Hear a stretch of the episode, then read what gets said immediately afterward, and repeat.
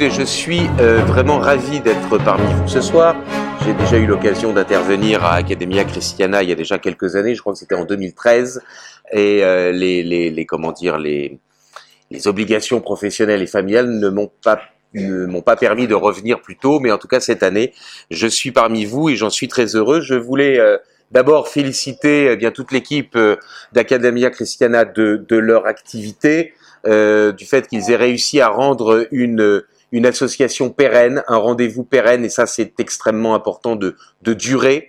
Euh, et puis euh, vous félicitez vous aussi qui avez fait l'effort eh bien de, de venir euh, en cette fin d'été pour eh bien euh, écouter un certain nombre de conférences. Je sais qu'il est tard, ce n'est pas forcément l'heure la, la, plus propice pour une conférence, donc je vais essayer de ne pas être trop long, de vous laisser quand même un petit peu le temps de, de réagir, euh, de poser des questions, et puis naturellement, puisqu'on a le dîner après, et puis sans doute après encore un peu de temps euh, pour euh, discuter après le dîner, je me, je, je, serai très heureux de, de discuter avec vous aussi bien de ce que nous aurons euh, euh, évoqué euh, ce soir que de que d'autres que d'autres sujets, notamment effectivement de la guerre à droite aura bien lieu, le mouvement d'Extrogir, que j'évoquerai rapidement parce que ça n'est pas, je dirais le, le, le ça n'est pas qu'avec cet élément-là que je voudrais traiter le sujet qui m'a été proposé en fait imposé et qui est euh, un sujet, un sujet, euh, comment dire, qui euh, a l'air d'être simple et plus j'y réfléchissais, plus je j'ai finalement vu qu'il était plus difficile à traiter qu'il n'y paraissait au premier abord, la reconquête des idées. je vais vous proposer une démonstration avec un plan absolument scandaleux. Si un étudiant osait me faire ça, je lui mettrai une très mauvaise note. Grand 1, la reconquête. Grand 2, les idées. Vous allez voir que finalement, ce n'est peut-être pas si, euh, comment dire, crétin que cela. Euh, je crois qu'il faut que nous prenions conscience euh, d'un certain nombre, enfin des enjeux intellectuels et des enjeux matériels liés aux enjeux intellectuels auxquels nous sommes euh, confrontés. Et donc pour cela, je vais euh, invoquer, je dirais, euh, une distinction qui est communément utilisée, qui est un peu kantienne, et donc un certain nombre de mes maîtres me diraient que vraiment je me suis rendu à l'adversaire, mais il faut reconnaître que c'est une distinction assez utile pour pouvoir présenter les choses, de distinguer d'une part les moyens et d'autre part les fins. Et c'est ce qui m'a donc conduit, je dirais, à vous proposer donc un, plan en deux parties. premièrement, donc les moyens de la reconquête et deuxièmement le contenu idéologique ou du moins quelques éléments concernant le contenu idéologique de cette euh, reconquête. Donc premièrement, les moyens de la reconquête. Deux points encore pour pouvoir, euh, je dirais, essayer de cerner euh, la question. D'abord, les moyens intellectuels et d'autre part, les moyens techniques. Et je crois qu'il ne faut pas, euh, eh bien, euh, uniquement, je dirais, se focaliser euh, sur les questions intellectuelles, même si nous sommes là pour discuter de la question de la, de la reconquête des idées, il faut aussi s'interroger sur euh, un certain nombre de, de moyens euh, euh, qui sont susceptibles d'être mises en œuvre pour pouvoir diffuser les idées que nous évoquerons en, en, deuxième partie. Premièrement, les moyens intellectuels. Pardon, je vais euh, évoquer un certain nombre de choses que je présente, et je sais qu'il y en a euh, quelques-uns dans cette salle, euh, aux étudiants lorsque je vois avec eux euh, soit dans le cours que j'ai la chance de, de faire d'histoire des idées politiques, soit dans le cadre des travaux dirigés que j'essaye de continuer à faire le plus souvent possible pour pouvoir être toujours confronté au texte, confronté aux sources, un certain nombre de conseils que je leur donne et que je voudrais vous donner concernant, je dirais, l'analyse de la pensée aussi bien des auteurs qui sont euh, ceux que nous aimons que de ceux que nous combattons. Euh, je crois qu'il ne faut jamais sous-estimer l'adversaire, hein, ne pas le prendre pour un imbécile. Je le dis assez souvent aux étudiants, lorsque vous êtes confronté à un texte que vous avez à commenter, parce que c'est une obligation, vous allez avoir une note là-dessus, eh bien, il faut que vous euh, vous mettiez d'une certaine manière dans la situation où vous êtes en train de, de discuter avec une personne. Si vous discutez avec quelqu'un dont vous le prenez a priori pour un imbécile, ça ne sert à rien de discuter avec lui. C'est parce que vous faites un minimum confiance à son intelligence que vous, allez essayer de lui opposer un certain nombre d'arguments. Eh bien, quand vous faites votre formation intellectuelle, lorsque vous lisez un certain nombre de choses, soit parce que ce sont des auteurs qui vous ont été recommandés, soit parce que eh bien vous vous tenez informé. Le but, le premier but du jeu, ça n'est pas de d'immédiatement vouloir opposer, je dirais, vos idées à celles de votre interlocuteur, c'est d'abord d'essayer de connaître et de comprendre la pensée de l'adversaire. Euh, ce n'est pas un, comment dire, ça n'est pas une, une valorisation du relativisme ou du subjectivisme que je fais là. Euh, comprendre et connaître la pensée de l'adversaire, ça ne veut pas dire y adhérer. Ça veut dire avant tout être intellectuellement loyal. Ce que nous-mêmes nous demandons à nos adversaires, eh bien, nous pouvons et nous devons, me semble-t-il, eh bien, nous l'imposer à nous-mêmes. Euh, lorsque je le dis à des étudiants dont je corrige les copies, si vous commentez un texte en déformant la pensée de l'auteur, vous aurez une mauvaise note. Vous ne serez pas noté, euh, euh, comment dire, sur vos idées. Il peut arriver qu'il y ait des enseignants qui saquent un étudiant sur les idées qu'il est susceptible de développer. Mais la plupart du temps, une mauvaise note, elle s'explique par des hors-sujets ou par des imprécisions, eh bien, ça s'explique par le fait que on manque de loyauté intellectuelle par rapport aux documents que l'on est en train de lire. Et donc, il faut avoir cette exigence de loyauté intellectuelle dans la critique. Cette critique, elle ne peut venir donc qu'après une véritable compréhension du texte auquel nous sommes confrontés, une véritable compréhension. Il faut chercher la logique du texte. Alors, évidemment, c'est peut-être moins satisfaisant de chercher la logique d'un texte de Rousseau que de chercher la logique d'un texte d'Aristote. J'en conviens parfaitement. Mais la première étape, c'est de faire la glose du texte, c'est d'analyser le texte. Et je crois que euh, il ne faut donc pas se contenter le sujet que je traite avec vous, c'est la reconquête des idées. Hein. Il ne faut donc pas se contenter de connaître ces idées, il faut aller, je dirais, au cœur des documents auxquels nous sommes confrontés, comprendre la logique, comprendre l'intelligence du document. Ça ne veut encore une fois pas dire y adhérer. Hein. Expliquer avec justesse la pensée de Rousseau, ça ne veut pas dire que l'on adhère à la pensée de Rousseau.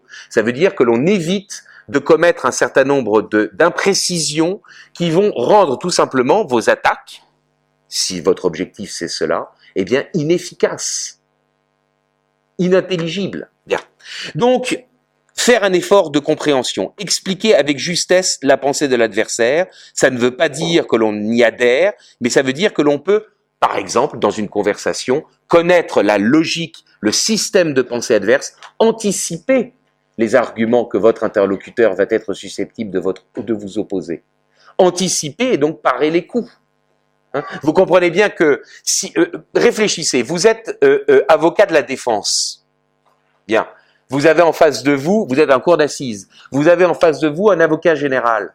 Il faut que vous compreniez, vous en tant qu'avocat de la défense, la logique du raisonnement et de la démonstration de l'avocat général pour être capable d'y répondre, pour convaincre les membres du jury, la cour et les jurés populaires.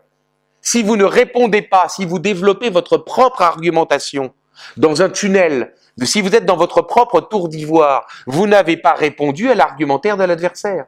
Donc il faut comprendre la pensée de l'adversaire. Comprendre intellectuellement, mais pas évidemment y adhérer.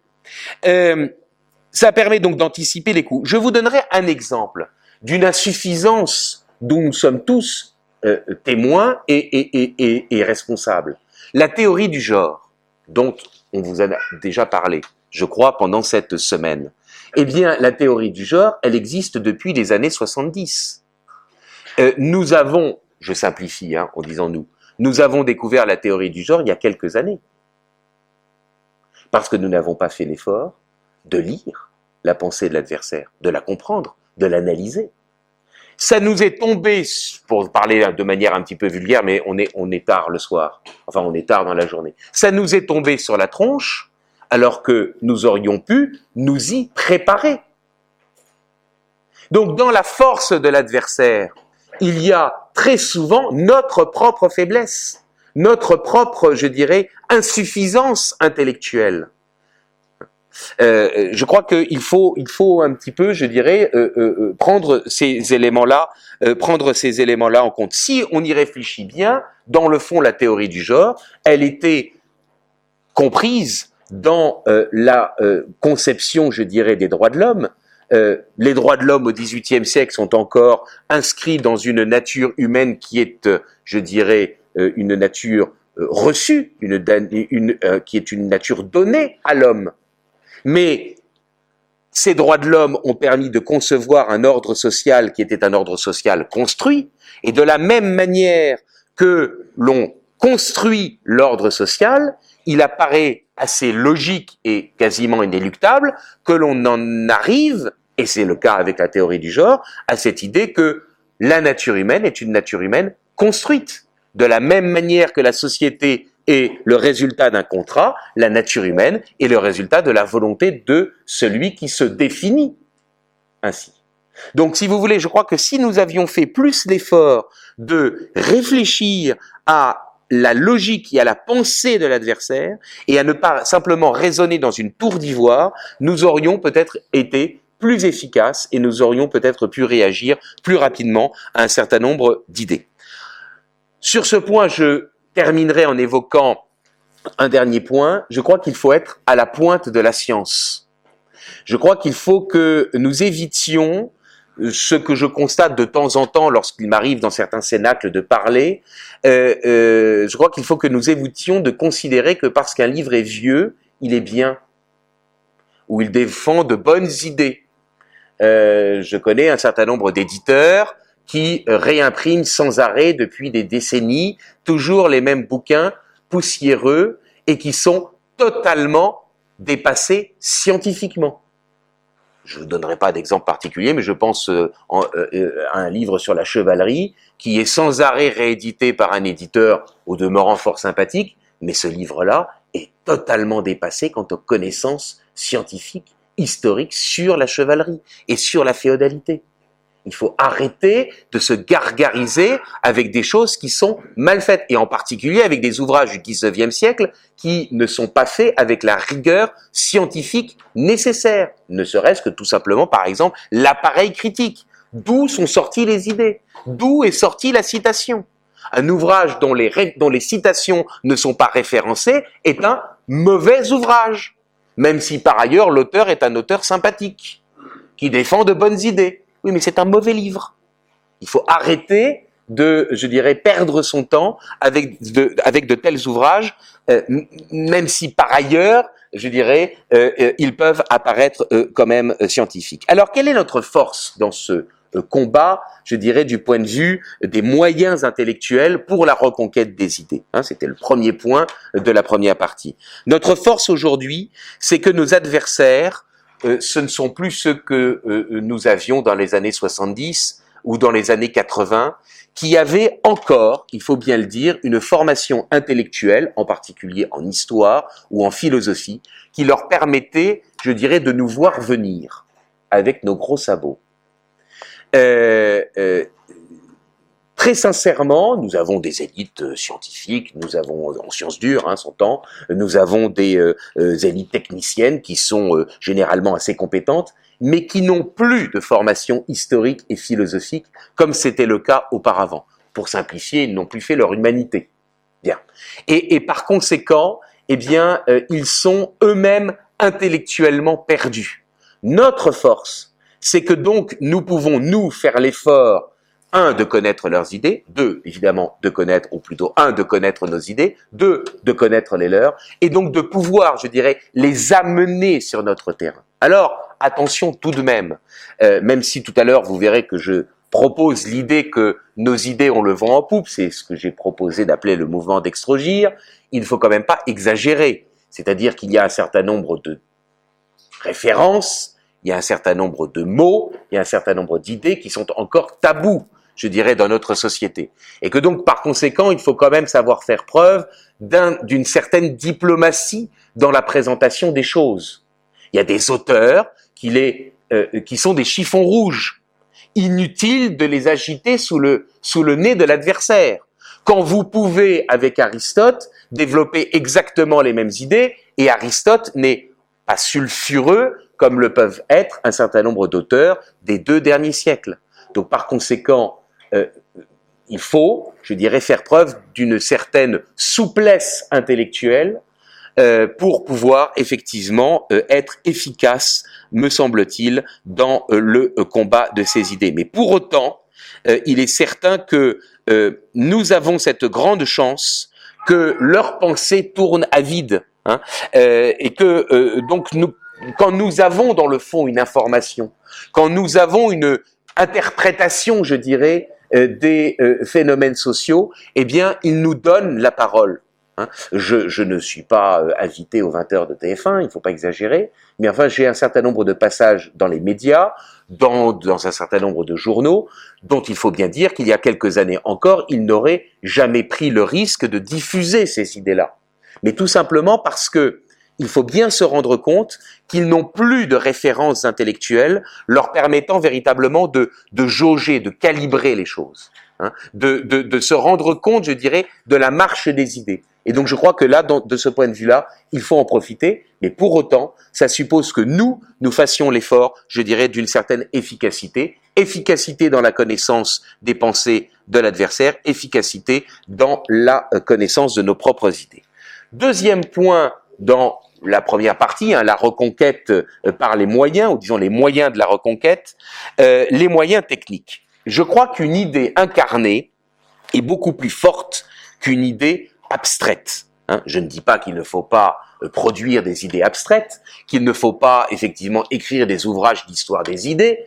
Moi-même, j'en produis, donc par conséquent, je ne vais pas me tirer une balle dans le pied ou, ou comment dire, ou rejeter l'idée. Mais pour autant, une idée, si elle est incarnée dans une œuvre, et une œuvre qui donc fera appel non seulement à l'intellect de la personne, mais aussi à ses émotions, eh bien cette idée, elle peut plus facilement, évidemment, se diffuser.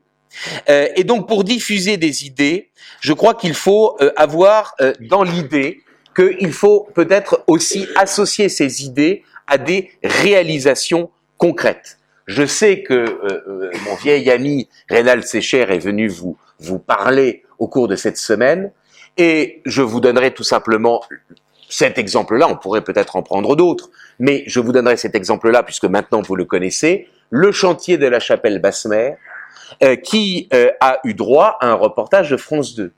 Vous comprenez bien que jamais France 2 n'aurait fait un reportage pour permettre à Rénal Sécher d'expliquer en long, en large et en travers le génocide qui a été commis euh, sous, la, euh, euh, sous la terreur en Vendée.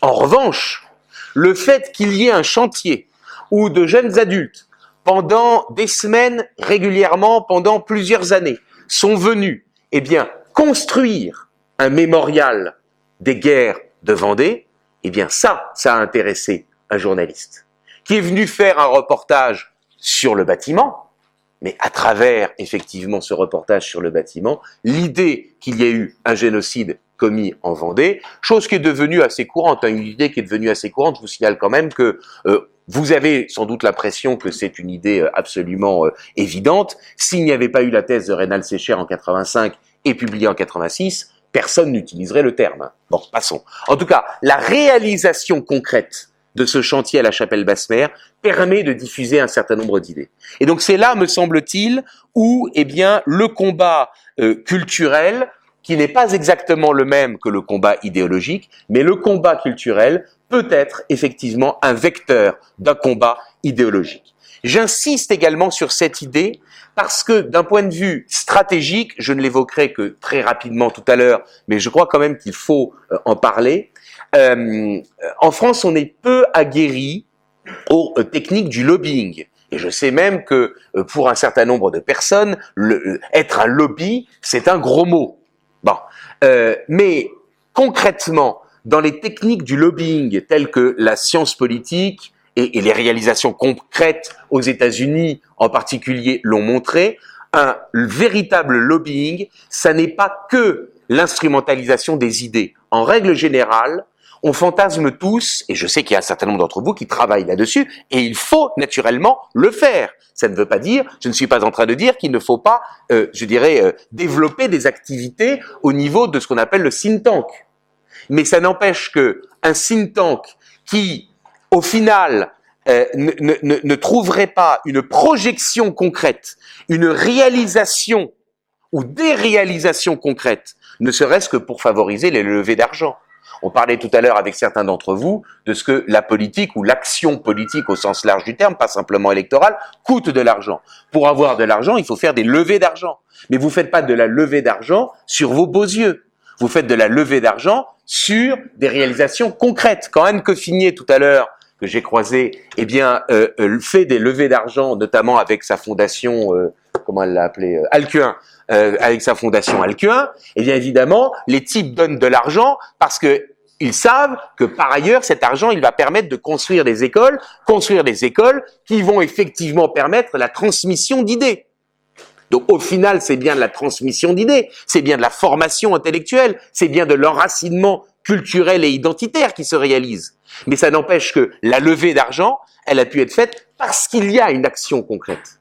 Et donc j'insiste sur ce point, sur le fait que, euh, euh, euh, mine de rien, la comment dire, l'incarnation d'une idée par une œuvre culturelle, l'incarnation d'une idée ou la réalisation d'une idée dans une action concrète permet son financement et permet véritablement de, la diffuser plus. Et que donc le think tank c'est très bien, mais c'est un comment dire, c'est un comment dire, ça n'est qu'une étape ça n'est qu'un moyen.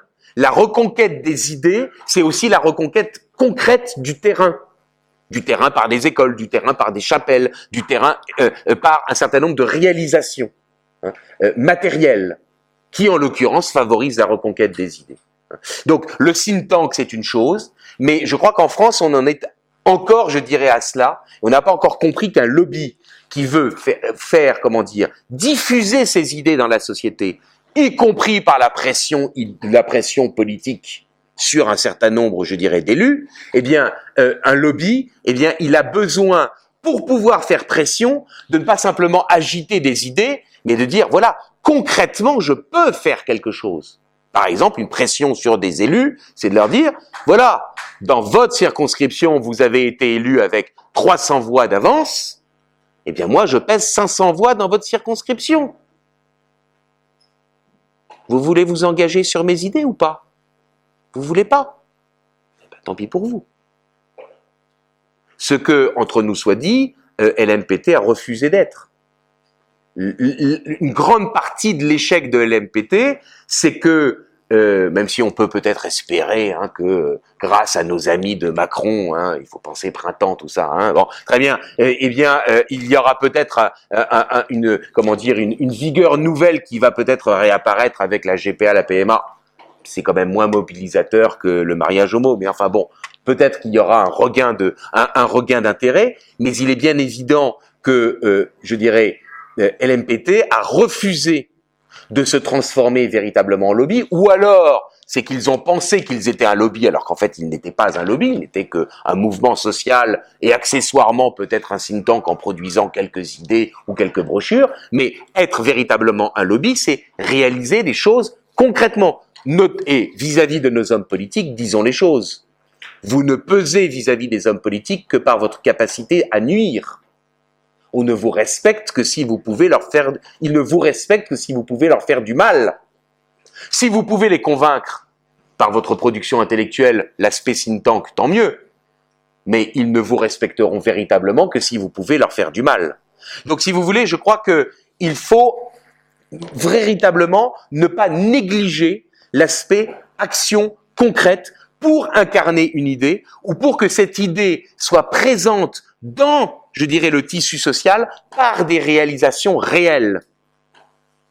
Même si, naturellement, euh, euh, euh, encore une fois, je défends, bien sûr, le fait de se former intellectuellement, le fait de diffuser des idées et d'écrire des articles, etc. On est bien d'accord. Mais ça n'empêche que, concrètement, un lobby, ça doit passer par ça. Alors, un certain nombre, je dirais, de points un peu précis, je dirais, du point de vue de la tactique.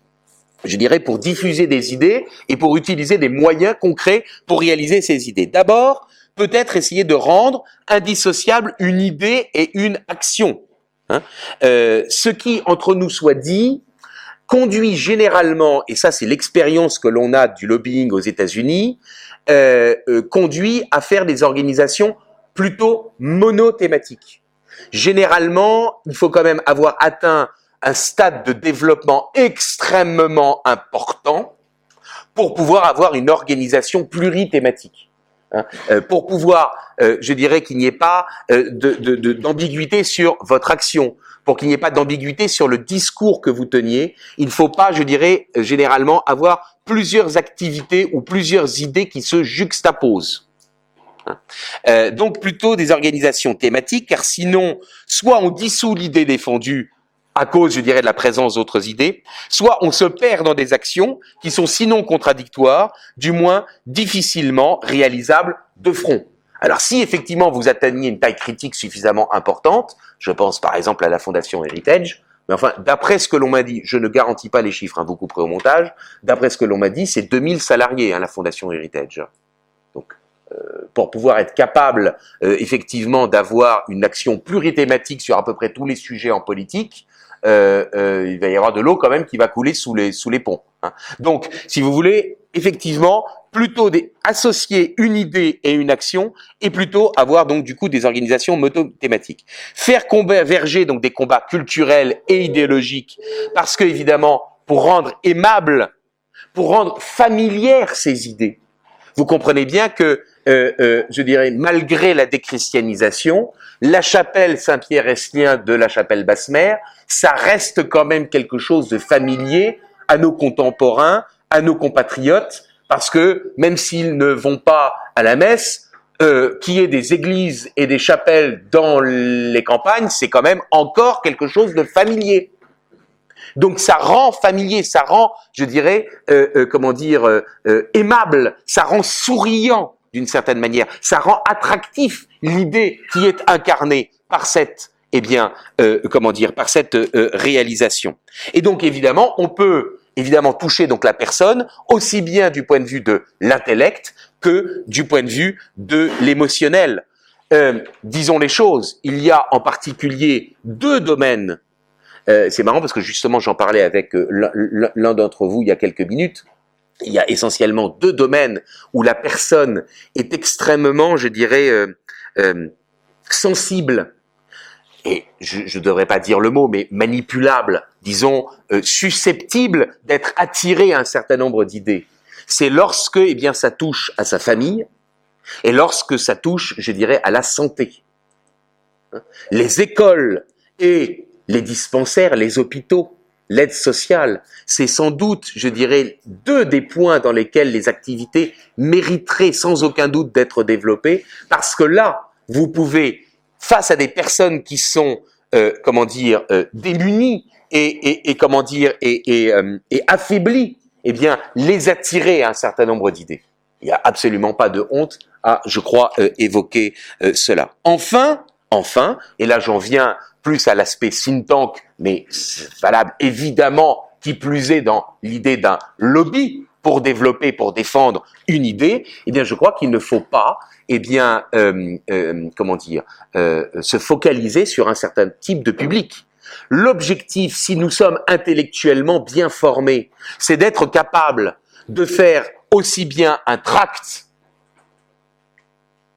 que, ou maintenant on dit plus un tract, on dit un flyer. Je suis pas né sous René Coty, mais enfin, euh, c'est vrai que j'ai, moi j'ai plus connu les tracts. Bon, donc un flyer ou la thèse de doctorat. La même idée ou le même corpus idéologique, il doit être capable d'être diffusé par un flyer, un teaser de 30 secondes, un article de presse, euh, une petite brochure, euh, un communiqué de presse, euh, un livre grand public, une thèse de doctorat. Et donc il faut, euh, comment dire, il faut utiliser tous les supports susceptibles de l'être. Et bien sûr, évidemment, chaque organisation est susceptible, auquel vous êtes susceptible de participer ou de fonder en fonction des, idées que vous pouvez avoir, ou des, quand je dis des idées, c'est-à-dire des motivations politiques euh, au sens large du terme, hein, que vous pouvez avoir. Évidemment, vous allez avoir un public plus ou moins, je dirais, déterminé. Évidemment, peut-être qu'une thèse de doctorat serait inutile. Mais l'idéal, c'est qu'une même idée soit défendue sur tous les fronts. Je, peux vous dire, parce que, alors je vous donnerai pas le nom là, mais je peux vous dire que je connais concrètement des personnes qui, parce qu'elles ont effectivement réussi à soutenir une thèse de doctorat sur un sujet particulier, écrivent à peu près tous les articles de presse sur ce sujet. Parce qu'il, parce que, en l'occurrence, cette personne faisant du lobbying, eh bien, fournit clé en main un certain nombre de journaux très sérieux des articles qui sont à peine remaniés et signés du nom d'un journaliste. Donc il faut être capable, par, je dirais, les différentes, je dirais, de, de, diffuser des idées avec les différents niveaux de langage et les différentes techniques nécessaires, euh, nécessaires, je dirais, euh, euh, à, à, cela. Et donc honnêtement, ça suppose, tout le monde n'est pas capable de tout faire. Hein vous savez, c'est le principe de subsidiarité. Hein. Vous connaissez le principe de subsidiarité. C'est on délègue à l'échelon supérieur ce que l'on n'est pas capable de faire soi-même. Les parents sont les éducateurs des enfants, mais il arrive un moment où leurs connaissances scientifiques sont limitées, donc ils sont bien obligés de déléguer à une institution scolaire l'enseignement de leurs enfants. Si c'est moi qui enseigne à mes enfants les sciences physiques, les avions sont pas prêts de décoller. Hein? D'accord? Bon, donc ça veut dire que euh, il faut évidemment constituer des équipes avec des compétences diverses. Et il faut aussi apprendre à faire les choses. C'est pas parce qu'on est capable de faire un article de 3000 signes sur Internet qu'on est capable de faire un article de 6000 euh, pour une page débat d'un journal. Et c'est pas non plus la même chose que de répondre à une interview, etc. Il faut apprendre ces différentes choses et ça s'apprend. Ce n'est pas, euh, je dirais, inné. Et c'est pas parce que je suis, peut-être que je, je, je, devrais pas vous le dire parce que ça risque de réfréner votre enthousiasme, mais c'est pas parce que vous avez de bonnes idées que pour autant vous allez être efficace pour diffuser ces idées. Et donc il faut apprendre ces choses-là. Bon. Deuxième point, je pense que je suis un peu long et donc je vais être un peu plus court, mais vous aurez toute l'occasion pour le coup. Alors là, c'est là-dedans, hein, c'est la Bible. Hein. Bon. Euh, c'est en vente là au moins, ça non? Ça l'est même pas. C'est lamentable. Euh, euh, deuxièmement, ah oui, j'avais pas compris que je pouvais mettre le, fil dans la poche. Deuxièmement, donc, quelles idées pour la reconquête Là aussi, je voudrais évoquer les choses en euh, les choses en deux points. Premièrement, la matrice de l'alternative philosophique dans le débat politique. C'est l'opposition entre classique et moderne. Je ne vais faire ici, je ne vais pas faire un cours d'histoire des idées, mais je vais essayer d'inventorier un certain nombre de points avec quelques éléments pour que vous vous en rendiez, pour que vous vous rendiez compte de l'importance. Et je vais essayer de l'illustrer avec un enjeu auquel on va être confronté dans les semaines qui viennent et dans les mois qui viennent, c'est-à-dire euh, l'obsession, l'obsession renouvelée euh, pour, enfin l'obsession pas renouvelée, l'obsession, la, la, la, nouvelle, je dirais, euh, obsession pour la pensée conservatrice. Euh, et puis, deuxièmement, le deuxième élément, la marche des idées, le mouvement des idées. Est-ce que le mouvement des idées nous est ou non favorable? Je le pense, même si naturellement, ce que j'ai décrit dans le mouvement d'Extrogir, c'était pas la victoire inéluctable de Fillon. Voilà. Et donc vous avez un certain nombre de types qui se disent ah puisque euh, euh, puisque eh bien la droite encore faut-il savoir ce que c'est que la droite n'a pas gagné les élections, alors que normalement c'était gagné, hein, faut bien le dire. Moi-même, j'avais euh, évoqué non pas la certitude, mais le fait que la logique voulait qu'il y ait l'alternance et que ce soit plutôt un candidat de droite qui l'emporte, enfin ou classé à droite qui l'emporte. Ça n'empêche que, évidemment, je n'ai jamais écrit que le mouvement d'extrogir c'était la victoire inéluctable de Fillon. Enfin bon, passons. Euh, mais enfin, quelle est la marge des idées? Qu'est-ce que l'on peut, je dirais, euh, établir comme, je dirais, état des lieux dans ce combat des idées auquel nous sommes confrontés. Premier point, donc, si vous le voulez bien, la matrice de l'alternative philosophique. Je crois que euh, si euh, je ne crois pas travestir ni trop simplifier les choses, même si je les simplifie quand même quelque peu, je ne crois pas trop simplifier les choses en disant que dans le fond, on a une vraie alternative entre les classiques et les modernes. et que euh, l'opposition, euh, comment dire, entre libéraux et socialistes, euh, je n'aurai pas le temps de le développer ce soir, donc je ne le ferai pas maintenant. J'en parle un peu dans le livre et puis on pourra en parler si vous le voulez par la suite. L'opposition entre libéraux et socialistes est en fait une opposition interne à la pensée moderne. Bien. L'opposition est entre classique et moderne. Si vous, si, si nous, comment dire nous, nous essayons de présenter les choses rapidement, dans le fond, euh, la clé, je dirais, euh, je dirais, des choix politiques, elle se fait entre ceux qui pensent qu'il existe un ordre cosmologique des choses et ceux qui, à l'inverse, considèrent qu'il n'existe pas. Et que donc, tout ordre social ne doit être et ne peut être qu'une construction de l'homme. Soit qu'il y ait un contrat social explicite, Hobbes, Rousseau, Locke, contrat social libéral, soit que, et certains penseurs libéraux euh, nous ont dit, oh, il n'y a pas forcément un contrat social explicite, enfin, il est implicite. Hein. C'est par la rencontre de volonté, n'est-ce pas, eh bien que l'on crée un ordre social euh, qui est réalisé donc par, je dirais, euh, une main invisible. Hein. Adam Smith, Hayek.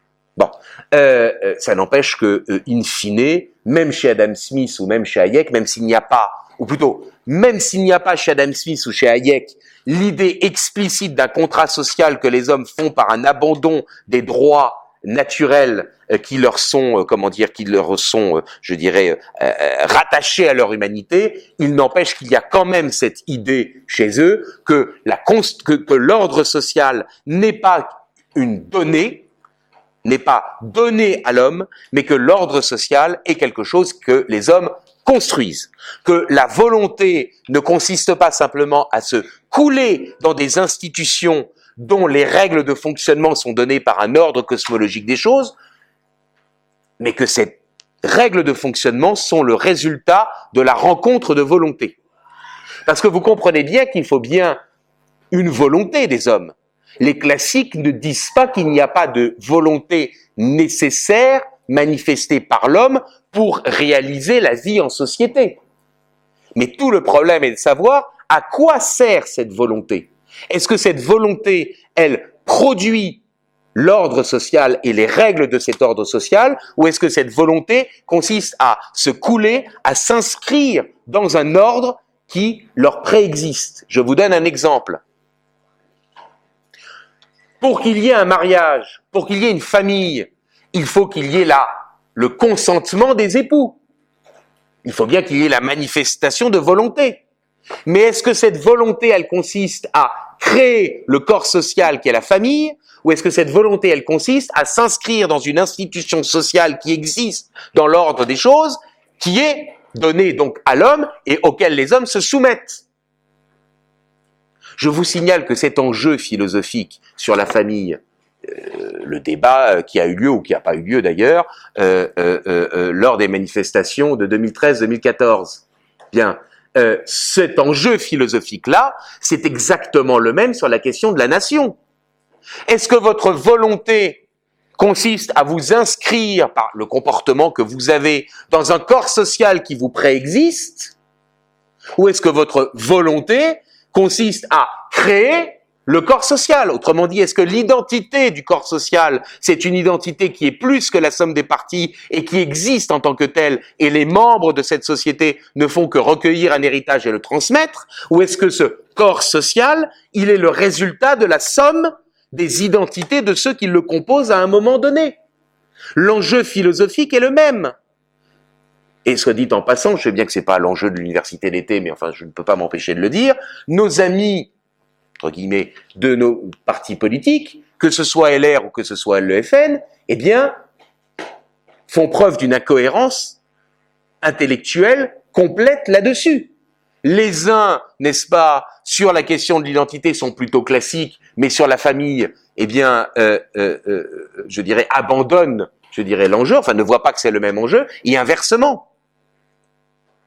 Donc par conséquent, effectivement, l'enjeu philosophique est de savoir est-ce qu'il existe un ordre cosmologique des choses qui préexiste à l'homme ou est-ce que cet ordre ou est-ce que cet ordre social est le fruit de la volonté des hommes? Cette volonté, n'est-ce pas, Alors, pardon, je précise une chose, et je ne sais pas s'il y a un abbé dans la salle, mais il va m'en vouloir beaucoup si je dis, si je dis cela. Euh, à la limite d'un point de vue politique, que cet ordre cosmologique soit le fruit du hasard ou soit euh, la manifestation euh, de, euh, de, la volonté divine, j'allais presque dire politiquement, on s'en tape. du point de vue politique, la question c'est de savoir est-ce qu'il existe cet ordre ou pas? Qu'est-ce que ça a comme conséquence? Ça a comme conséquence que le rôle du pouvoir politique, évidemment, n'est pas du tout le même dans l'un et l'autre. S'il existe un ordre cosmologique des choses, ça veut donc dire que le rôle du pouvoir politique, c'est de restaurer l'harmonie de cet ordre des choses que les hommes ont brisé par leur action. C'est de rendre justice. C'est de restaurer l'équilibre qui a été rompu. Alors que si il n'existe pas d'ordre naturel et que l'ordre social est exclusivement le résultat de la volonté de ceux qui vont constituer cet ordre social, la fonction du pouvoir politique va donc être une fonction législatrice, produire la norme dans ce corps social. Euh, si vous êtes chez Aristote, ou dans la pensée classique, la pensée aristotélotomiste pour simplifier, c'est la pensée classique. Dans la pensée classique, il existe des règles de vie en société inscrites dans l'ordre des choses, de la même manière qu'il existe des lois physiques ou qu'il existe des lois chimiques ou des lois biologiques. le, but de l'homme est de rechercher la compréhension de cet ordre cosmos. Enfin, le but de l'homme. L'homme a théoriquement la capacité de comprendre le fonctionnement de cet ordre naturel des choses et donc de découvrir dans ce fonctionnement les, les, les, les, lois qui régissent cet ordre social ou cet ordre cosmologique, que ces lois soient physiques ou qu'elles soient, ou qu'elles soient sociales. Alors que, évidemment, dans la pensée classique, l'objectif, euh, dans la pensée moderne, décidément, je n'y arriverai pas, dans la pensée moderne, l'objectif du pouvoir politique va être de produire là où la nature est muette. La fonction souveraine par excellence dans la pensée classique est donc une fonction judiciaire. La fonction souveraine par excellence dans la pensée moderne est donc une fonction législatrice. Pourquoi est-ce que je vous parle de ça? D'abord parce que ça a de l'intérêt, et puis ensuite, parce que ça veut dire qu'il faut peut-être pas se tromper de combat. Attention, je ne suis pas en train de vous dire que dès demain, on aura le chef de l'État qui rendra la justice sous son chêne. Hein D'accord? Bon. Bon, c'est pas grave. Bon, euh, euh, ce que je vous dis, c'est que simplement, il ne faut peut-être pas vouloir simplement substituer sa légalité ou notre légalité à leur légalité. L'objectif, c'est pas uniquement de se substituer à eux. C'est de restaurer un ordre des choses qui existe indépendamment des hommes. Et donc, euh, vous comprenez bien que, euh, par exemple, le thème de la souveraineté, bah, le thème de la souveraineté, c'est toute la question de savoir si la souveraineté c'est un moyen ou si c'est une fin. Vous pensez bien qu'évidemment, chez les modernes, la souveraineté est une fin en soi alors que chez les classiques, la souveraineté n'est qu'un moyen. De la même manière que le régime politique chez les modernes, eh bien, est, je dirais, dans le fond, euh, je dirais, la transposition au niveau des institutions, je dirais, de la logique contractuelle du corps social. Et donc, de la même manière que, eh bien, la société et le résultat du contrat de ceux qui la composent, il est logique de donner le pouvoir, en théorie du moins, à ceux, le pouvoir souverain, à ceux qui composent la société. Alors que chez les classiques, le pouvoir souverain, le régime politique, ça n'est qu'un moyen, qu'un instrument. En fonction des circonstances, un pays étendu, un pays restreint, un pays très peuplé, un pays pas très peuplé, eh bien, vous aurez des régimes politiques plus ou moins adaptés le régime politique n'étant qu'un instrument pour réaliser le bien commun. Et donc vous comprenez bien que il faut prendre en considération ce choix philosophique fondamental. même, mais il, va sans dire qu'évidemment, il, ne s'agit peut-être pas demain d'aller distribuer des tracts pour dire le, nous défendons une pensée classique qui consiste à faire que le pouvoir politique est un pouvoir judiciaire et non pas un pouvoir législatif. Ce serait inaudible. Mais vous comprenez bien que vous, dans vos activités, ou vous, dans votre formation, ou vous, dans votre manière de rédiger vos articles, vous pouvez peut-être éviter de commettre un certain nombre d'impairs ou de, ou de maladresses idéologiques qui font que tout simplement vous êtes, sans même vous rendre compte, rendu intellectuellement à l'adversaire.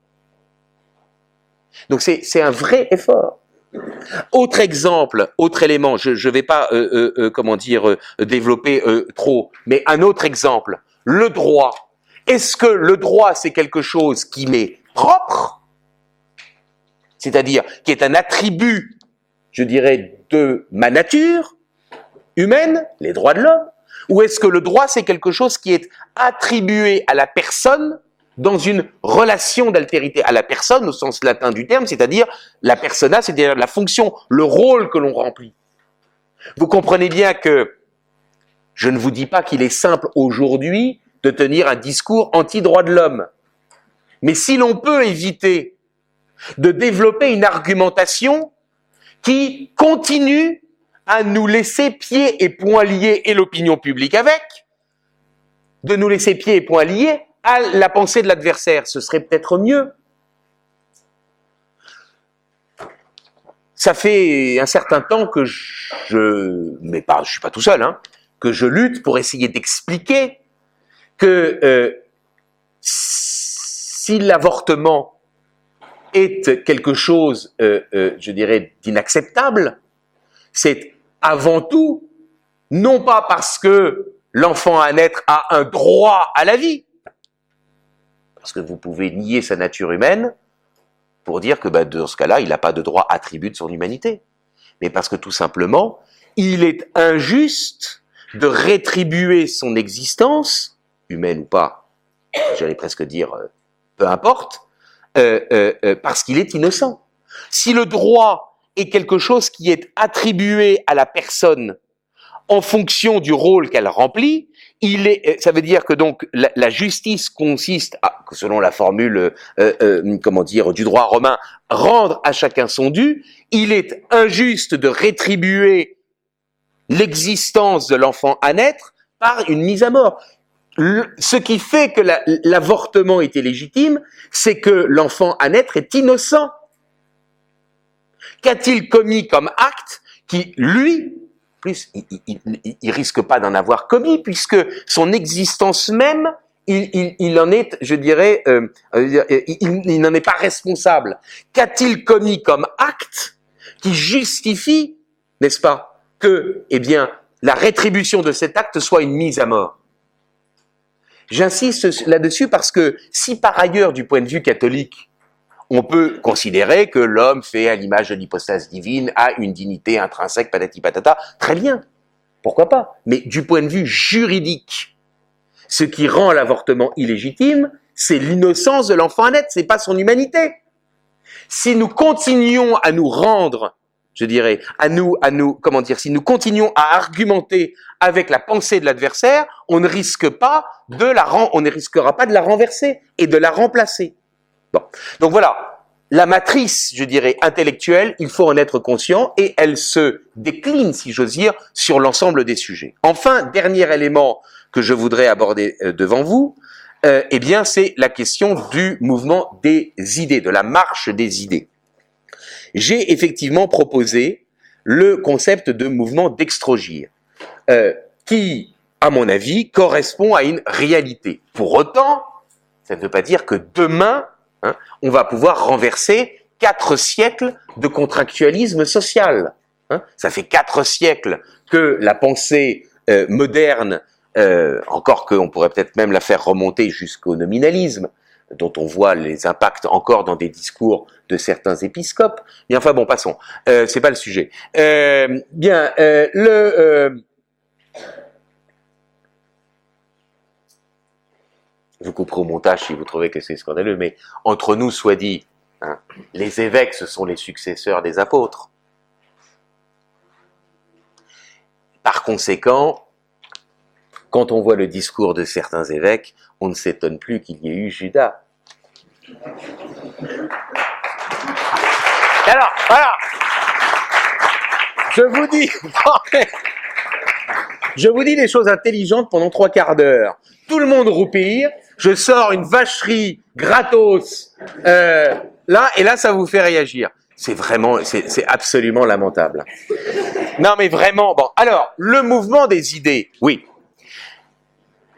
Il faut comprendre que la vie politique française s'est structurée pendant, grosso modo, deux siècles parce que euh, Albert Thibaudet a appelé le mouvement sinistrogir. Qu'est-ce que c'est que le mouvement sinistrogir? C'est l'idée qu'il a mis en, en, exergue dans les années 1930 et qui donc par la suite a continué à se révéler juste. C'est le fait que les nouvelles forces politiques, quand je dis forces politiques, c'est-à-dire à la fois les organisations et les idées, sont apparus par la gauche du spectre politique et par leur développement ont repoussé les idées et les organisations qui étaient nées antérieurement. Bien. Et donc, par exemple, sous la Troisième République, par le développement du Parti socialiste, vous avez le mouvement radical qui était l'extrême gauche au début de la Troisième République. Clémenceau, au début de la Troisième République, c'est l'extrême gauche. Le Parti radical qui, à la fin de la Troisième République, se retrouve au centre. Et vous avez même toujours aujourd'hui un parti radical, plutôt à gauche, d'accord, et un parti radical, c'est le qui est corpusculaire, hein, mais enfin bon, qui est plutôt supposé être à droite. Bien. De la même manière, le libéralisme, c'est un peu anachronique de dire ça, mais qui au XVIIIe siècle était à gauche, eh bien, s'est retrouvé au XIXe siècle au centre. D'accord? L'orléanisme, je vous renvoie notamment aux travaux de Frédéric Bluch, euh, sur le fait que l'orléanisme est un centre par rejet des extrêmes, les légitimistes d'un côté, les républicains de l'autre, et que le bonapartisme est un centre euh, par synthèse des extrêmes, l'autorité de la droite, euh, l'égalité de la gauche. Donc le libéralisme qui était à gauche au XVIIIe siècle se retrouve au centre au XIXe siècle, et puis par le développement des idées socialistes, en particulier effectivement, évidemment, euh, euh, euh, renforcé, je dirais, par la, la, révolution bolchevique, eh bien, s'est retrouvé sur la droite du spectre politique, et entre nous soit dit, c'est ce qui fait d'ailleurs toujours qu'il y a des gens qui sont libéraux, qui pensent très sincèrement être de droite, parce qu'en fait, eh bien, ils sont opposés au collectivisme soviétique. Mais que le libéralisme soit sur la droite du spectre politique euh, entre 40, euh, euh, après la deuxième guerre mondiale, ça n'est pas étonnant. N'oubliez pas que René Raymond, quand il fait sa classification des différents courants politiques de droite, droite légitimiste, droite orléaniste, droite bonapartiste, il l'écrit dans les années 50. D'accord? Il faut contextualiser les idées. Hein. Je ne crois pas qu'on puisse, je dirais, faire une analyse. C'est peut-être ce qui me différencie, je dirais, des, philosophes purs euh, et c'est pour ça que moi je fais plus de l'histoire des idées, c'est que je pense qu'une idée, elle, elle est, elle est efficiente, elle apparaît, elle devient efficace, euh, euh, elle est significative dans un contexte historique particulier. Bon, passons. C'est pas un cours sur l'histoire des forces politiques, c'est pas, c'est pas ça la question. Ce qui, la question, c'est que on a donc eu un mouvement sinistrogire. Ce mouvement sinistrogire, euh, eh bien, je crois, a connu un arrêt brutal avec la chute du mur de Berlin. Et à partir donc de la décennie des années 90, il me semble, et c'est ce que j'ai essayé d'illustrer par un certain nombre de sujets, l'identité, euh, euh, l'économie, la bioéthique, etc. Parce que malgré le titre, bon, l'éditeur m'a imposé la guerre à droite aura bien lu, moi je voulais mettre ça en sous-titre et je voulais mettre en gros le mouvement d'extrogir. Bon, mais euh, comme il a voulu surfer sur les primaires et les élections, etc. l'année dernière, euh, donc du coup il a mis en gros ce qui était euh, ce qui était lié, je dirais, aux élections. C'est pas grave, hein, ça change rien au livre. Je, je, je, je vous signale que c'est au début quelques éléments d'analyse de sociologie politique, mais c'est avant tout un ouvrage d'histoire des idées politiques. Hein. Ce que j'ai développé, ce que je développe en 400 pages, ce que j'ai évoqué à l'instant sur le contrat social, etc. Euh, euh, en quelques minutes, en quelques minutes devant vous. Bon, donc ce mouvement n'est-ce pas, cette sinistrogire s'est inversé à partir de la chute du mur de Berlin, c'est-à-dire qu'il n'y a plus de pression qui viennent de la gauche. La production intellectuelle, ce sont des vieilles lunes. Hein, euh, qui est tout ce qui vient de la gauche, et par conséquent, c'est désormais par la droite que la pression intellectuelle vient. Ça veut dire quoi le mouvement d'extrogir? Ça veut dire que, un, ceux qui sont vraiment de droite reprennent conscience de ce qu'ils sont, c'est-à-dire, quand on est de droite, en fait, classique. Quand on est à droite, on peut être moderne. Mais quand on est de droite, en fait, on est classique. C'est notamment pour ça que j'insiste sur le fait qu'il est absolument indispensable d'avoir en tête cette alternative philosophique. Donc ce qui est de droite reprend de plus en plus conscience de ce que c'est que son idéologie, et d'autre part, c'est le glissement des idéologies dans le sens inverse de ce que ces idéologies avaient connu, c'est-à-dire que le libéralisme en particulier est en train de repasser à gauche. Et donc quand on me dit mais alors Fillon n'a pas gagné donc c'est pas le mouvement d'extrogir, euh, euh, c'est prendre euh, l'enjeu par le petit bout de la lorgnette. Le fait est que le mouvement d'extrogir se passe absolument sous nos yeux, même si pour autant, bien entendu, hein, par ce glissement du libéralisme de la droite vers la gauche, même si bien entendu, évidemment, la droite est encore, ou la pensée classique si vous préférez, est évidemment encore minoritaire. Le, contractualisme social, qu'il soit libéral ou qu'il soit un tantinet socialiste, eh bien, il est euh, un contrat, et, cette philosophie du contrat social est encore évidemment majoritaire. La chance que nous avons, c'est que la modernité consiste en quoi? Si nous, nous pensons, nous croyons qu'il existe un ordre naturel des choses, la pensée moderne, elle n'a pu que obscurcir l'appréhension, la connaissance, la, la, la, comment dire, la présence de cet ordre naturel. Mais l'ordre naturel, ils ne peuvent pas le faire disparaître. Ils peuvent le nier, ils peuvent s'en passer dans leur propre vie, ils peuvent essayer de nous imposer de réfléchir sans lui, mais ils ne peuvent pas le détruire. Notre force intellectuelle, c'est que, et c'est là-dessus sur lequel je voudrais, c'est sur cela que je voudrais conclure, c'est que dans le fond, reconquérir les idées, c'est pas nos petites idées que nous défendons nous.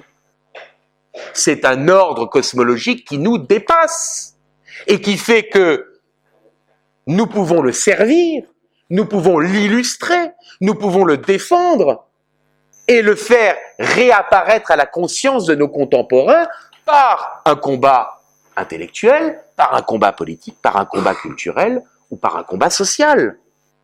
C'est ça la grande force. Alors je ne dis pas que nous allons gagner demain, mais simplement le mouvement d'extrogir, il ne cherche pas à détruire pour imposer un nouvel ordre, le mouvement d'extrogir, il fait ressurgir l'ordre cosmologique des choses. Toute petite parenthèse pour dire, vous allez dire pourquoi je ne dis pas ordre naturel? Parce qu'il y a une ambiguïté dans le vocabulaire, je pourrais dire parfaitement ordre naturel des choses. Le problème, c'est que beaucoup de penseurs modernes, et en particulier nos amis libéraux, euh, considèrent, enfin, utilisent également le terme nature, mais elle, elle, ne se, elle ne porte pas sur la même chose pour les auteurs modernes, euh, euh, euh, juste naturalistes, la nature en question, c'est la nature de l'homme. Alors au XVIIIe siècle, c'est encore une nature, on en a parlé tout à l'heure, hein, c'est une nature donnée, aujourd'hui c'est une nature construite, mais c'est la nature de l'homme. Alors que euh, pour les penseurs classiques, la nature en question, ça n'est pas, ça n'est pas, euh, ça n'est pas réduit à la nature de l'homme. C'est l'ordre des choses. Et donc c'est pour cela que je préfère cette expression d'ordre cosmologique plutôt que d'ordre naturel. Mais c'est euh, équivalent, étant entendu que si on, prend comme euh, que si on parle de la nature, on ne parle pas uniquement de la nature de l'homme. Donc par conséquent, le mouvement d'extrogir, qui n'est qu'une manière de mettre un mot sur une stratégie de reconquête c'est mettre un mot sur une stratégie de reconquête. C'est voir les choses, j'allais dire c'est penser printemps. C'est voir le verre à moitié plein plutôt qu'à moitié vide. C'est nous donner confiance. C'est faire peur à l'adversaire. Je suis toujours étonné quand je vois des débats à la télévision, auxquels je ne suis pas, ils sont tort. Hein. C'est, c'est, il y en a un qui est pas d'accord. Bon, c'est, c'est les gens qui disent, euh, mais ça y est, vos idées ont gagné. On nous dit, oh, les idées réactionnaires ont gagné. Et les gens disent, oh, mais non, mais non. Mais bien sûr que oui! Vous avez perdu! Allez, laissez la place! Libérez le plancher! Libérez le plancher! Oui, vous avez perdu! Il faut qu'ils prennent, ils, ils, sont dans une, comment dire, ils sont dans une panique. morale. Ils nous ont, nous, accusés d'avoir une panique morale parce qu'elle y avoir le mariage homo. N'est-ce pas? C'est eux qui connaissent la panique morale. Parce que je crois qu'en plus, ils ont commis la fainéantise de ne plus savoir ce que nous pensons. Un marxiste en 1970, il sait ce que pense un thomiste. Aujourd'hui, non seulement il est plus marxiste, mais en plus, il ne sait même plus ce que pense un thomiste. Donc le mouvement d'extrogir, c'est une manière positive, pas positiviste, c'est une manière positive de justifier la reconquête du terrain, la reconquête idéologique. Les idéologies glissent et donc par conséquent, la pensée classique reprend petit à petit l'espace politique qui est le sien. J'ai conclu le livre en disant l'avenir d'une partie de la droite, puisque je traite essentiellement de, des forces politiques de droite, mais l'avenir d'une partie de la droite, c'est-à-dire de ceux qui sont à droite mais qui ne sont pas de droite, c'est de redevenir la gauche. L'avenir, n'est-ce pas, c'est la reconquête du terrain, et bien évidemment, j'en suis, parfaitement conscient et je l'ai et je l'ai notamment développé.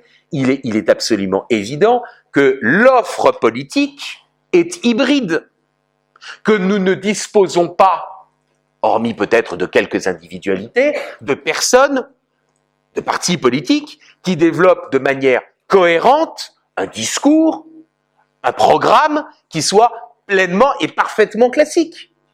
Mais ça n'empêche qu'il y a quand même un certain nombre, je dirais, de, thèmes qui sont désormais omniprésents dans la société et qui sont des thèmes je dirais, profondément classique. Ne serait-ce que par exemple le thème de l'identité. Le thème de l'immigration.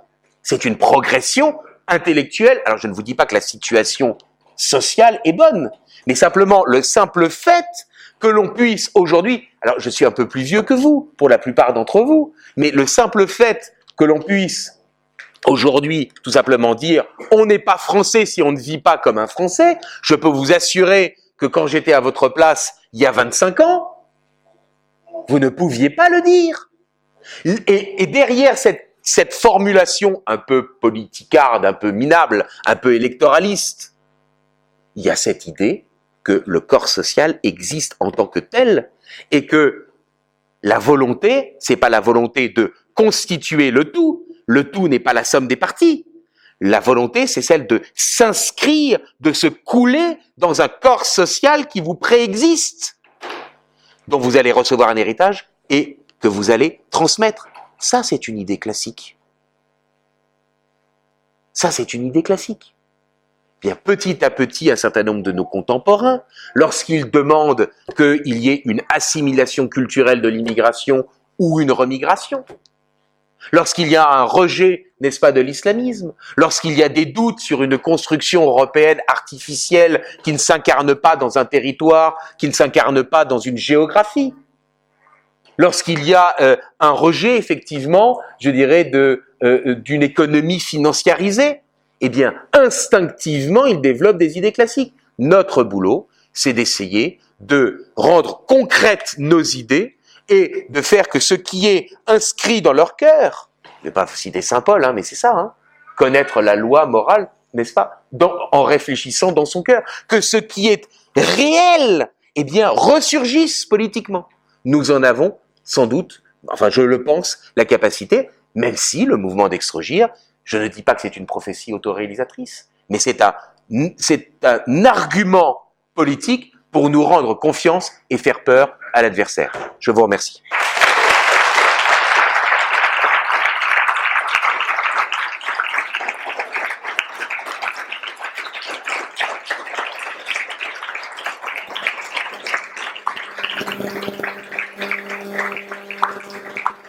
Alors c'est l'heure du dîner, mais euh, si vous voulez une, peut-être une ou deux questions, non, je ne sais pas. Ou alors que, pendant le dîner? C'est les chefs hein, qui décident, moi je ne sais pas, ils sont où les chefs et euh, il peut y avoir tout à fait euh, des questions euh, avant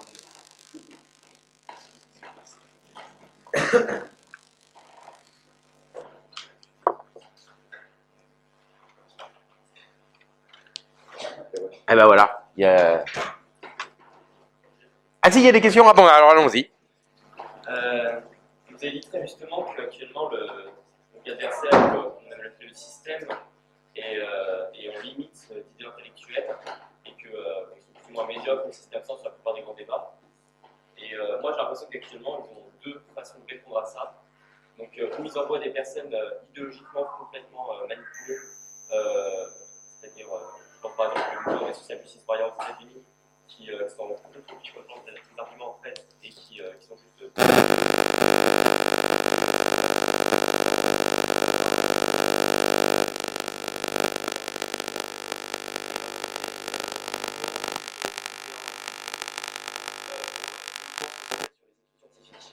Euh, C'est-à-dire que par exemple, la théorie du genre, pour l'appuyer, ils ont fait semblant d'avoir fait passer des études très sérieuses, etc. Et euh, le problème, c'est qu'on a beaucoup de mal, nous, de notre côté, à réagir, parce que des études qui sont financièrement très difficiles, qui ont des experts, beaucoup de temps, et donc ils ont le temps euh, d'appliquer ces idées, euh, le temps que nous, on puisse répondre scientifiquement à ça. Et, euh, et je pense que ça s'aggrave encore plus euh, avec l'arrivée des big data euh, dans, dans- dans l'analyse, avec Google par exemple, qui commence à faire des études sociologiques à partir de son moteur de recherche.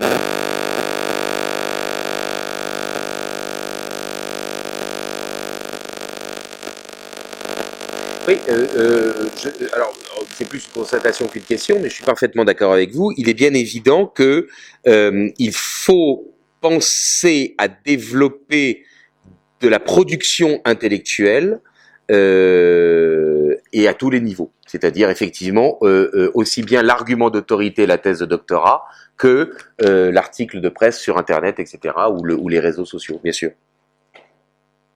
Si vous permettez, à mon camarade, je crois que sur la question des social justice warriors, là, il faut, puisqu'ils sont dans le, comme les femmes, ils sont dans le silence vous de leur corps, euh, on va dire, euh, de tuné, euh, transformé, etc. Et en fait, ils n'avancent pas d'idées, ils sont juste dans la dans l'hystérie. Je crois qu'on n'a qu'une seule arme, c'est l'humour. Il faut utiliser l'humour. Aussi, oui. Sinon, ils n'ont pas d'arguments, on n'a pas tellement d'arguments à leur opposer, sinon ils tournent en ridicule. Et déjà, si on met les rires de notre côté, ça fait déjà 20% des gens qui. Oula.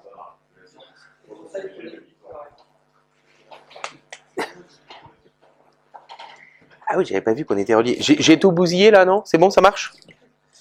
Pardon, merci.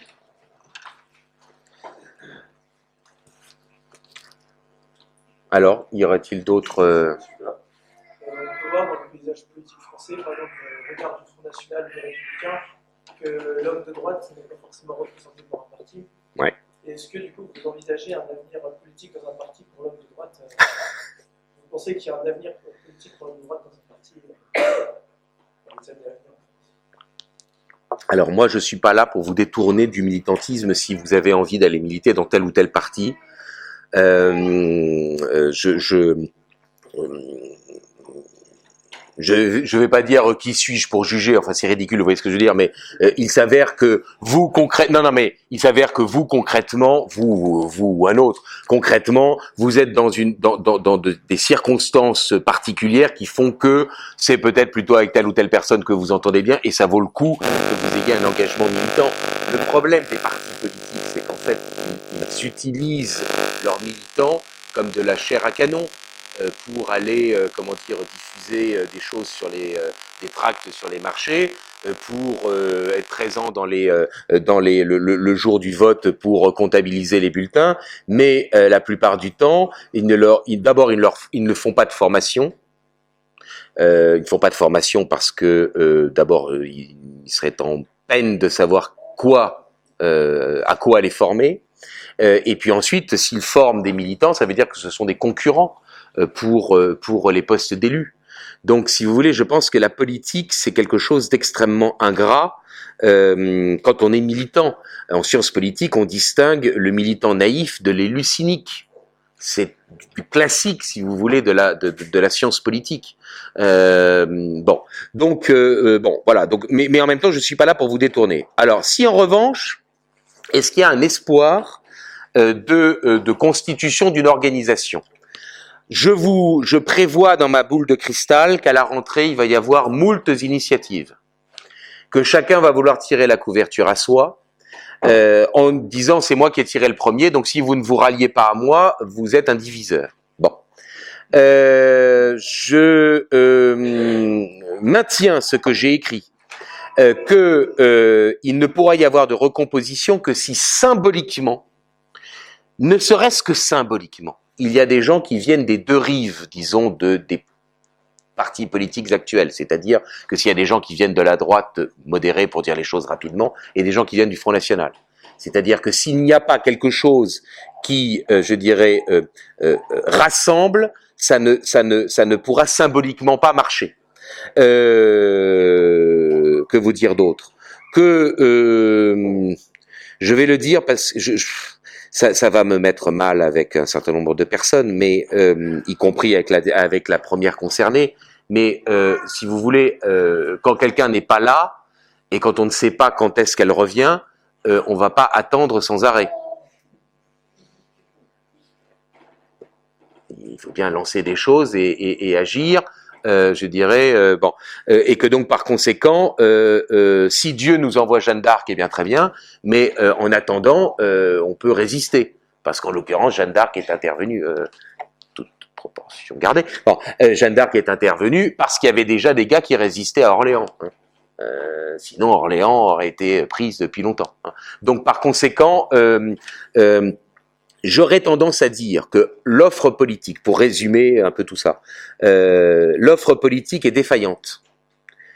Si l'offre politique est défaillante, si ceux qui, et, et Dieu sait si pendant l'année qui s'est écoulée, un certain nombre de personnes ont cherché à faire, plus ou moins habilement, mais notamment non publiquement pour que les choses puissent se faire, de rassembler, de, de, faire qu'il puisse y avoir, je dirais, comment dire, une, conjonction de forces politiques. Euh, à partir du moment où l'offre politique est, philosophiquement défaillante, et à partir du moment où ceux qui, étaient, ceux qui sont susceptibles d'incarner une force alternative ne se euh, euh, ont, ont, comment dire, ont jeté l'éponge, avant les élections ou après les élections, les élections, peut-être faudrait-il remplacer l'offre politique.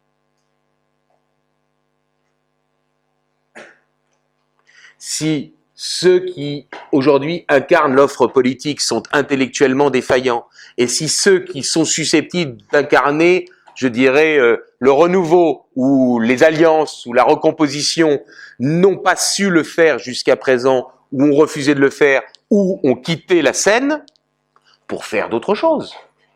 Peut-être faut-il remplacer l'offre politique. Je pense qu'aujourd'hui, on raisonne systématiquement en se disant, ben, euh, il faut qu'on aille dans tel ou tel parti, parce que c'est plutôt ma sensibilité plutôt qu'une autre, pour essayer, je dirais, de l'intérieur, de faire qu'il y ait des convergences, des synergies. Peut-être faudrait-il tout simplement remplacer cette offre politique.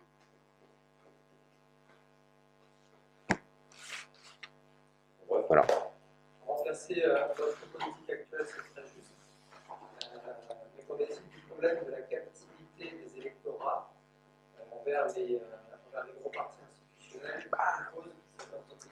Bah oui, mais ils ont bien, ils ont voté pour euh, Toto le printemps euh, alors que ça n'existait pas euh, un an avant. On est bien d'accord, hein. un, un vote la majorité de Français, c'est pas un exercice intellectuel, ils le font par réflexe, par, par, par automatisme. L'étiquette compte, je suis d'accord. Il faut bien. C'est le, c'est, c'est bien sûr. Je je suis d'accord. Eh ben, je j'ai pas de réponse. euh, Je n'ai pas de réponse euh, absolument certaine. Euh, en revanche, cette offre politique, si elle s'enracine sur une réalité sociale, elle peut peut-être émerger. Disons qu'il faut que cette offre politique, qui se substituerait à, celle qui existe actuellement, s'enracine dans une, œuvre euh, dans une, dans une, oui, dans une œuvre, dans une réalité sociale. C'est pas clair ce que je dis là. Euh, euh, Qu'est-ce qui, euh, quand quelqu'un se présente aux élections, il y a deux moyens pour lesquels, il y a généralement deux, deux, moyens pour qu'elle soit élue, disons pour qu'elle émerge, ou pour qu'elle fasse au moins un score honorable. C'est soit parce qu'elle a une étiquette qui fait que cette étiquette va la porter. Je demande souvent à, quand ça m'arrive de faire des conférences euh, avoir avec une salle, j'ai fait pas mal de conférences cette année, c'était amusant, euh, où j'avais la moitié de fillonistes et la moitié de marinistes. Euh, c'était très instructif. Et à la fois instructif pour moi et je, le pense quand même aussi instructif pour eux. Où justement j'ai essayé de développer l'idée, mais dans le fond, vous voyez bien que vous voulez voter pour l'un ou pour l'autre pour des questions de sensiblerie, d'émotion. Vous vous refusez à voter pour l'un ou pour l'autre pour des raisons d'émotion. Euh, mais fondamentalement, vous qui êtes tous dans cette salle, vous défendez un certain nombre de, de, de vous défendez ou, ou, consciemment ou implicitement un certain nombre de valeurs qui sont des valeurs plutôt classiques. Euh, je me suis interrompu moi-même, donc du coup j'ai perdu le fil de ce que je disais. Euh, euh, euh oui, je leur dis souvent, bon, quand, sauf si c'est votre cousin ou, euh, ou quelqu'un de votre famille ou votre voisin, quand vous allez voter aux législatives, vous connaissez absolument pas le type pour qui vous allez voter. Euh, vous allez voter pour une étiquette. Hein. Pour salut, c'est marqué dessus. Hein. Vous allez voter pour une marque. Bon. Donc, soit c'est quelqu'un qui a une marque et, et, qui donc obtient des voix par ça, soit c'est quelqu'un qui a, euh, je dirais, une, une, comment dire, une notoriété euh, par, des réalisations concrètes. Euh, euh, je pense que pour construire cette marque, cette offre politique je le souhaiterais, se substituerait à ce qui existe aujourd'hui et qui est idéologiquement incohérent, euh, eh bien, il faut d'abord réaliser une œuvre concrète. Un enracinement, un enracinement, comment dire, social et, idéologique. Rendre palpables les idées qui sont les nôtres. Donc, par conséquent, alors sauf peut-être à l'exception des, des, des, des, élections européennes qui sont dans de telles, dans de telles circonscriptions où euh, peut-être on peut, il peut y avoir la présentation de listes, euh, mais où le risque, pour le coup, c'est la visibilité. Mais sinon, pour tout le reste des élections, euh, pour tout le reste des élections, il faut, il faut une, une visibilité par, une, euh, par un enracinement. Donc ça veut dire que ça prend du temps. Ça veut dire que ça prend du temps. Cela dit, s'il pouvait y avoir un mouvement de masse, de défection dans les actuels partis défaillants, ça pourrait accélérer les choses. Hein. Mais le problème, c'est que ça supposera, ça supposerait, et c'est le risque qui va se présenter à la rentrée, de reprendre toujours les mêmes. Parce que c'est ça aussi le risque. Hein. C'est-à-dire qu'en fait, on va, se retrouver avec le, on va se retrouver confronté à une nouvelle offre politique avec des personnes qui ont failli par le passé. Soit des types qui, par exemple, ils, ont été battus aux législatives, donc tout d'un coup, ils se révèlent être des âmes de, de, confédérateurs, vous voyez soit euh, des personnes qui euh, savent qu'elles ne vont pas euh, avoir de nouveau l'investiture de leur propre parti pour les prochaines élections euh, dans le mandat qu'ils ont, et donc dans ce cas-là, vont vouloir se rallier à ça parce que pour essayer d'être dans les premiers de liste dans les prochaines élections européennes, régionales et, et, et municipales. Euh, ça, ça, ça, va être, ça va être pénible. Ça va être très pénible, je le sens. D'où le fait que, sentant venir cela, et ayant quand même un certain nombre d'informations qui me... pas, pas euh, secret défense, hein, mais enfin ayant un certain nombre, euh, eu un certain nombre d'informations, du coup, je travaille mon discours sur euh, euh, sortons les sortants, y compris les sortants sortants, et remplaçons l'offre politique pour me faire plein d'amis parmi les, les cadres des partis politiques. Ah voilà, c'est parfait, merci.